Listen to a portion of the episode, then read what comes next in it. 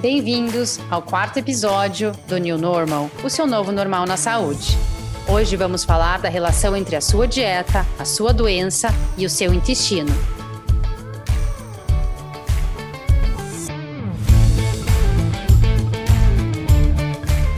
Então, o New Normal traz a mensagem do novo normal na saúde uma nova realidade na quebra de paradigmas, na nova forma de entendermos o corpo humano e seus processos fisiológicos e o quanto os nossos hábitos se relacionam com as nossas doenças para podermos ser o protagonista da nossa própria história.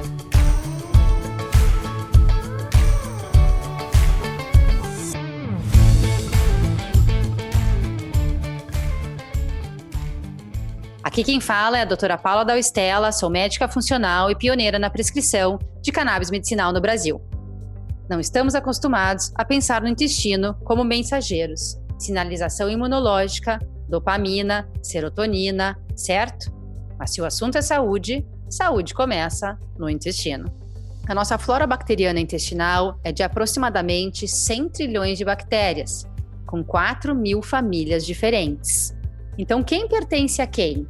Temos 10 trilhões de células e 100 trilhões de bactérias. Nós pertencemos à nossa flora e não a flora nos pertence. Tudo começa no canal do parto, pois antes de nascer, esse ambiente é praticamente estéril. A colonização se inicia por um grupo especial chamado de Lactobacillus acidófilos no canal vaginal durante o parto.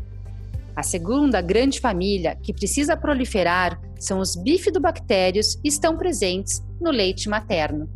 Aí, os problemas começam. Para uma criança receber os lactobacilos e os bifidobactérios, ela precisa nascer de parto normal e ser amamentada por leite materno. Infelizmente, a maioria das mulheres no Brasil tem filhos por partos abdominais, gerando repercussões clínicas durante a vida toda naqueles indivíduos que não receberam as duas primeiras floras de base desse novo ser. Os bebês, para receberem a quantidade adequada e estável para constituir a flora base, aquela que permanece por toda a vida dos bifidobactérios, devem ter contato permanente com o bico do peito materno durante um a dois anos de vida. Infelizmente, a introdução alimentar precoce, agravada por um intestino sem a quantidade de bactérias necessárias, leva a consequências para o resto da vida.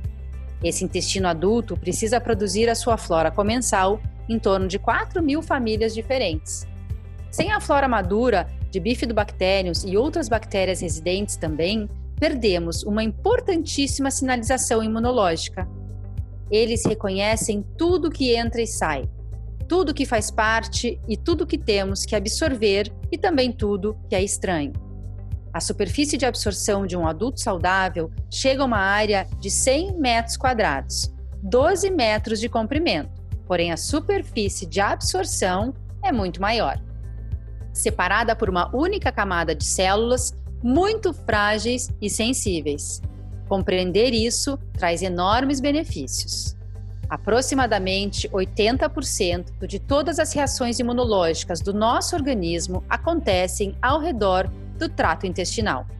Sinalização imunológica massiva que produz efeitos locais e sistêmicos, podendo chegar a qualquer órgão.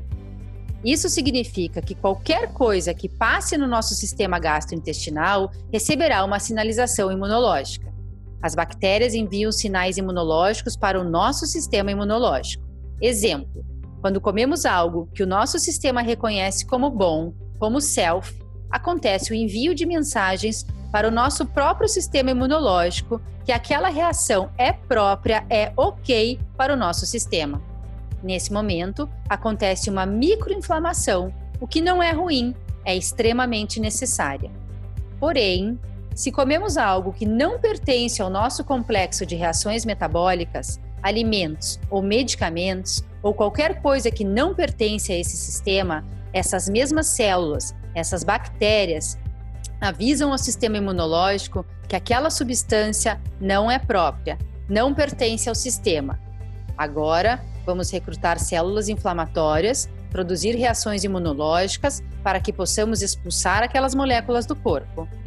Porém, para que esse reconhecimento seja funcional, é absolutamente indispensável uma microbiota intestinal normal. Esse é o problema. Nossos estilos de vida estão muito além disso. Inicia-se no parto e a amamentação, e a sinalização imunológica para o resto da vida.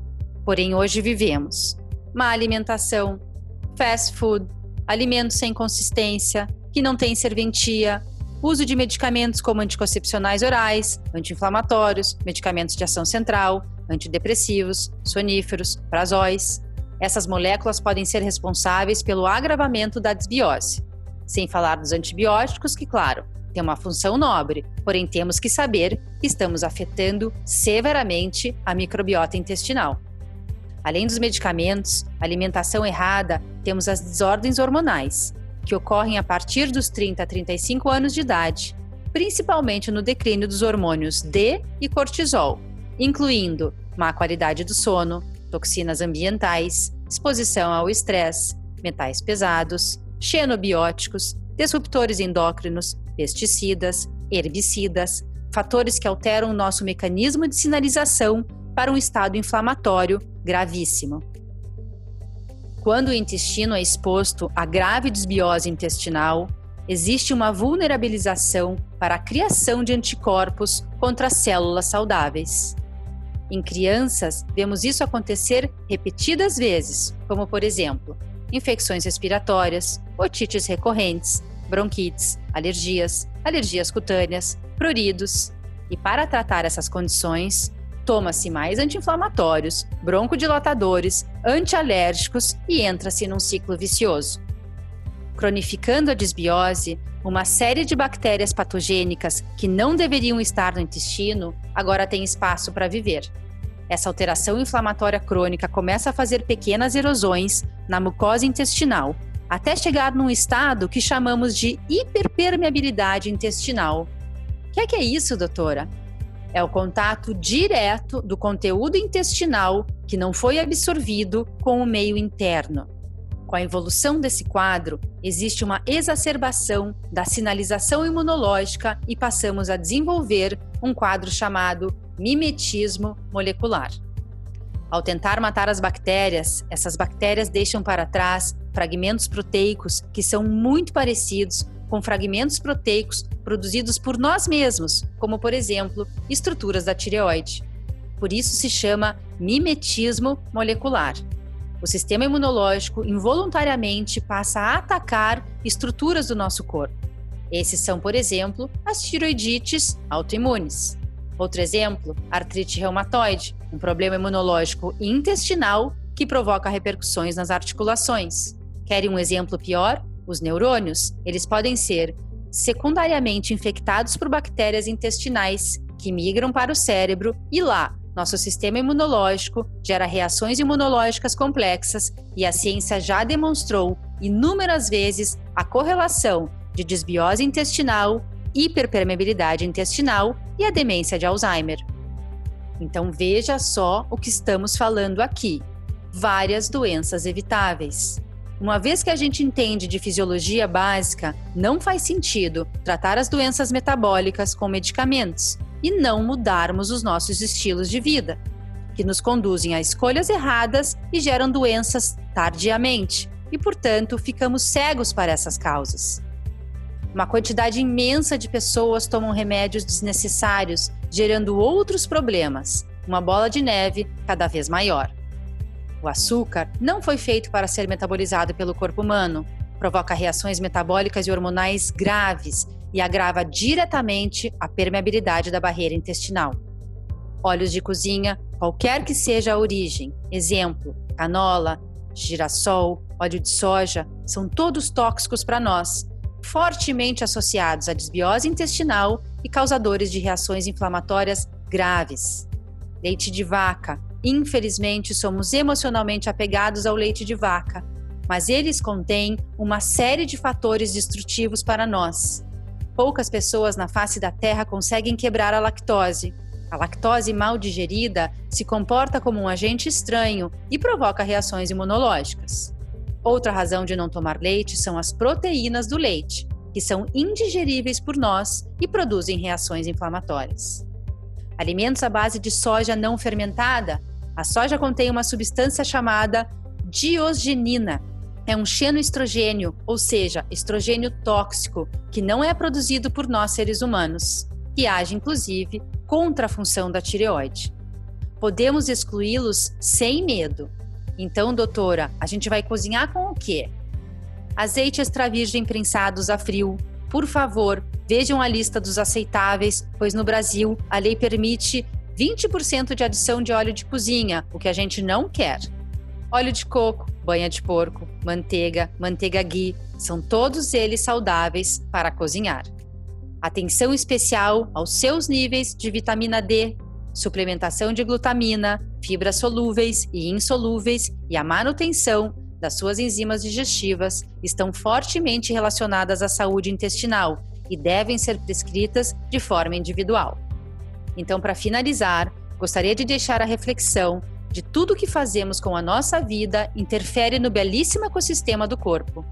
Se vocês já sabem sobre como adoecemos, se já podem fazer a correlação dos seus hábitos de vida, seu modo de agir e pensar, sua dieta, seus hormônios, seu exercício, tudo se relaciona ao seu intestino.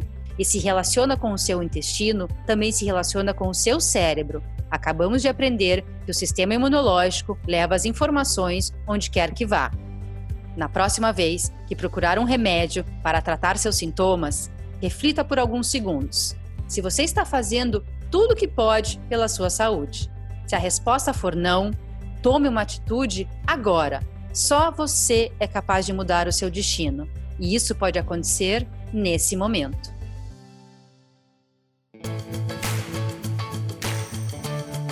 Pessoal, muito obrigada e fiquem ligados. No próximo episódio, vamos falar sobre a relação do nosso estilo de vida e o nosso sistema endocannabinoide. Não percam!